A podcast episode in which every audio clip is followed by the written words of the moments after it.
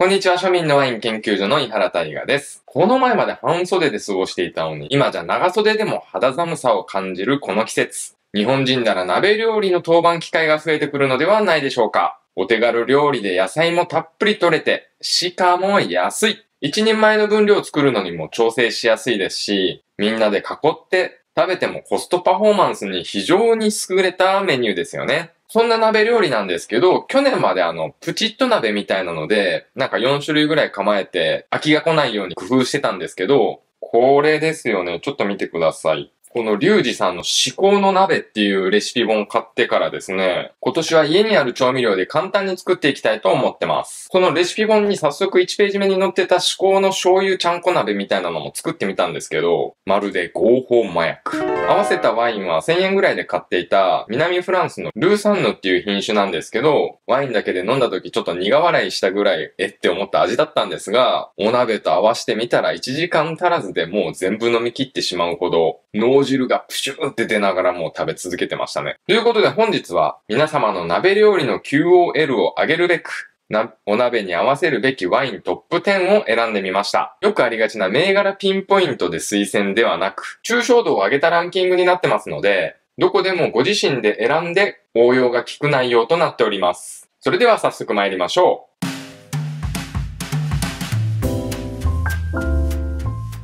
第10位。ビオニエ。フランスのローヌ地方っていうところで有名なブドウ品種なんですが、世界中で栽培されていて、名前もビオニエで統一されています。白ワインといえばフルーティーで飲みやすいっていうイメージをぶち壊してくれるブドウ品種なので、ワインだけで飲むとやや分かりにくさを感じるタイプでもあります。小売店などでは目を凝らさないとなかなか見つけにくいブドウ品種なんですけど、みんな大好きコノスルでラインナップされてますんで、まずはそちらから試していただいても良いかもしれません。また、ローヌ地方で探す場合、品種名書いてないんですけど、大抵ブレンドされてビオニエは入っていますし、仮に単一品種だったとしても、基本的にに南フランスの白ワインは全部鍋料理に合います。ルーサンヌにマルサンヌ、グルナッシュブランなんかもいいですね。第9位、辛口のスパークリングワイン。これはある意味逃げの選択でもあるんですけど、熱々の鍋とキンキンに冷えたスパークリングワインのこの温度帯のコントラストを楽しんでもらいたい。ビールやハイボールが口の中を洗い流す飲み物なら、スパークリングワインは料理の味を深める準備をさせてから洗い流してくれます。スペインのカバにフランス産ならそうですね、クレマンとついたものを選ぶと、なおのこと良いでしょう。チリやイタリアなんかを手に取れば1000円以下で手に入りますんで、ふと立ち寄ったスーパーでも気負いなく選べることが利点です。第8位、辛口のロゼワイン。辛口のロゼワインに関しては普段からお茶代わりに飲めると公言しているのですが、そんなお茶代わりだからこそお鍋との相性は抜群です。ノーマルちゃんこ鍋から担々系の辛いやつまでカバーしてくれますし、私のおすすめは、あの、お肉イコール赤ワインという発想で選びがちなすき焼きとかしゃぶしゃぶですね。特にすき焼きなんか赤ワインで合わせてしまうと、両方重々しく感じて、ちょっと胃もたれしちゃうような時があるんですね。そういう時に辛口のロゼワインとすき焼きなんか合わせていただくと、いい塩梅で食事をすることができます。ここで注意点。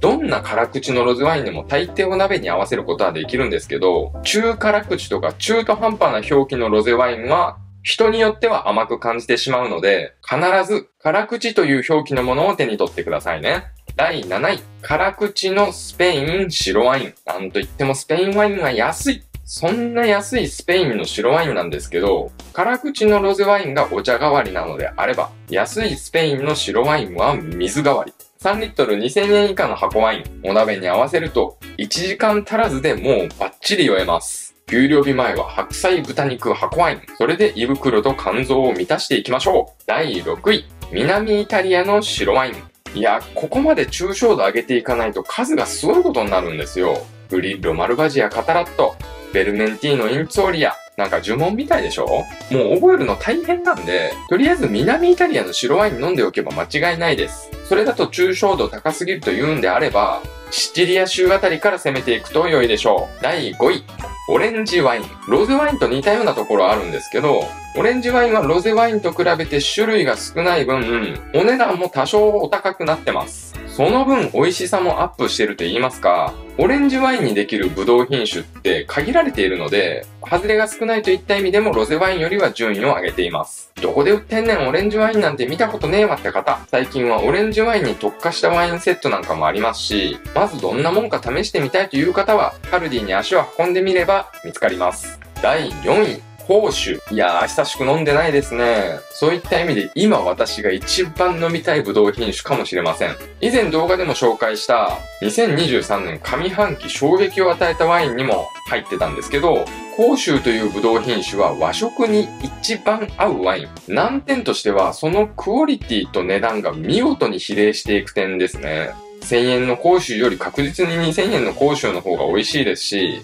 3000円払えばヒレフス講習に出会えるかもしれません。ただ、1000円の講習飲むぐらいだったら、南フランスだとか南イタリアとか飲んだ方が美味しく感じますし、2000円の講習飲むならそれと同じように2000円でもっと他のワインがあるんだよっていう風になっちゃうんですよね。つまり、ボジョレ・ヌーボーと同じ考え方ですかね。同じ値段を出すならなぁ、みたいな。ただ、このチャンネルをご覧になられているリテラシーの非常に高い皆さんはもうよくわかってると思いますが、ワインは食事と合わせることで進化を発揮する飲み物。そういった意味で、このチャンネルをご覧になっている皆様には自信を持って甲州というブドウ品種をお勧めできます。ポイントは、ポイントはお魚主体でお肉がない時の鍋料理なんかですかね。なんかクエ鍋とか、ハモとかでもいいかもしれませんね。もっと言えば湯豆腐でもいいかもしれません。素材の旨味を引き立たせてくれるのはもちろんのこと、存在感の薄かった甲州というワインが食材によって立体的に変化していきます。コスパの悪い日本ワインも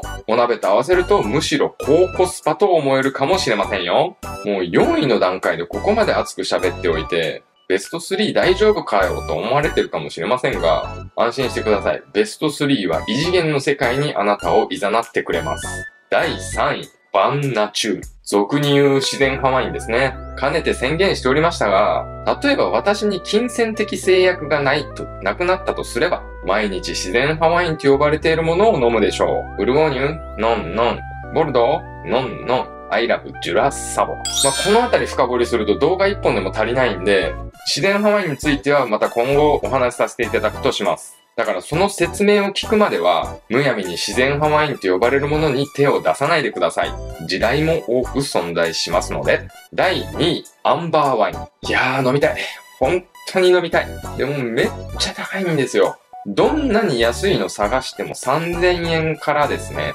だいたい5000円前後といったところでしょうか。そもそもアンバーワインって何ぞやって方にはまあ、簡単に説明いたしますと、製法自体はオレンジワインと一緒なんですけど、ジョージアではオレンジワインのことをアンバーワインと呼んでいます。カボス工程が通常のオレンジワインより長いとされているので、色が琥珀色になるんですよ。で、ジョージアワインのこと突っ込んで話していくと、ジョージアワイン有識者の方からエアリプされそうなので、興味のある方はジョージアワイン有識者の方から教えをこいでください。私自身そのアンバーワイン片手で飲むぐらいしか飲んでないので、あんまり偉そうに言えないんですよね。でも、その片手で飲んだことないぐらいのワインが確実に私のに爪痕を残してるんでね、とても素晴らしいワインたちです。また、オレンジワインの名城地とされているイタリアのフリウリベネチア・ジュリア州だとか、インスタでブイブイ言わしている365ワインさんのスロベニアオレンジワインなんかも、アンバーワインに匹敵するぐらいお鍋に合いますので、懐事情に余裕がある方は、冬場はシャンパンよりこの辺りを狙っていってください。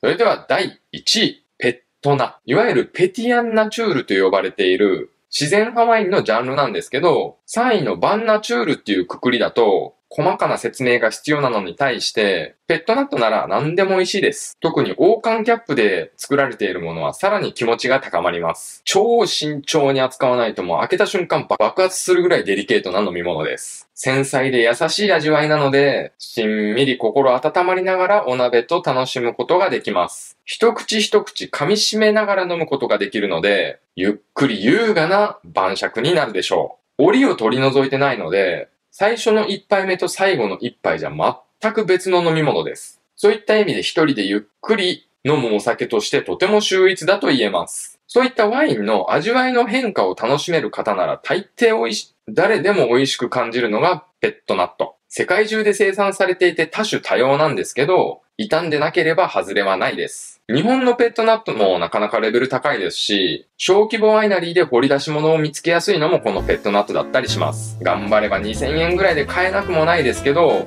普通のワインと違ってちょっとロットが少ないのかどうか、銘柄をピンポイントで探そうとするとなかなか買えないのがペットナット。ただ私調べてて、今なら1本2000円ちょっとぐらいで、いい感じのペットナットセットっていうのを見つけましたんで、また概要欄のリンクに貼っておきますね。ぜひお鍋と合わせてペットナットの素晴らしさを味わっていただきたい。以上最後までご視聴ありがとうございました。10位のビオニオを南フランスに統一しようかとか、4位の甲州を日本ワインにまとめようだとか、いろいろ突っ込みどころのあるランキングだとは思いますけど、抽象度を高めて皆さんが再現しやすいようにまとめてみました。これからの季節、土鍋を用意して、龍神の趣向のお鍋のレシピ見て、庶民のワイン研究所提案ワインで趣向の晩酌を楽しんでくださいませ。本日も最後までご視聴ありがとうございました。最近ようやくコメントくださる方が増えてきてとても励みになっております。いつも高評価をしてくださってる方も本当にありがとうございます。あなたの一手間が私のとても活力になっております。今後ともよろしくお願いいたします。